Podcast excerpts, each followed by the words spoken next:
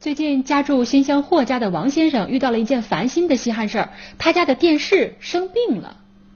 王先生说啊，不知道是什么原因，在他家电视的液晶屏幕内部竟然有形似幼虫的东西。呃，关于这个虫呢，发现已经两个多月了。这两天来家以后，我中想着说虫没没有了都算了，谁知道打开电视一看，不但没有，而且又多了两条，确实很苦恼。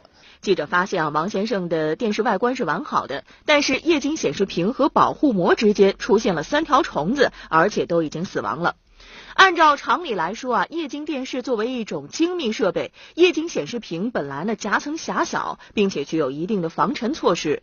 突然有三条虫子出现在显示屏内部，这让王先生百思不得其解。咱发现这个有虫的这个同时，我电话咨询了经销商。经销商让我找售后，跟售后服务部打电话，他们也派人过来看。我问啥情况，他们说也没有见过这个情况，也不知道该怎么处理的。据王先生介绍，他的这台液晶电视是在二零一三年初购买的，目前已经超过了三包的期限。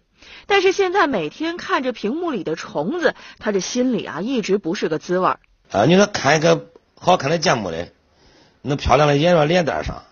或者人家在镜头聚餐的时候，那牌子上都是虫，让人很倒胃口。王先生觉得电视生虫有些过于蹊跷了，便一直啊想要讨一个说法。他先后呢来到了售后服务部和霍家县消费者协会反映了诉求。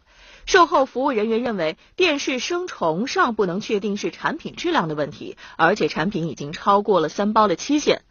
按照相关条款规定，无法义务进行赔偿或者是退换，但是鉴于事件特殊，可以免费为王先生提供维修服务。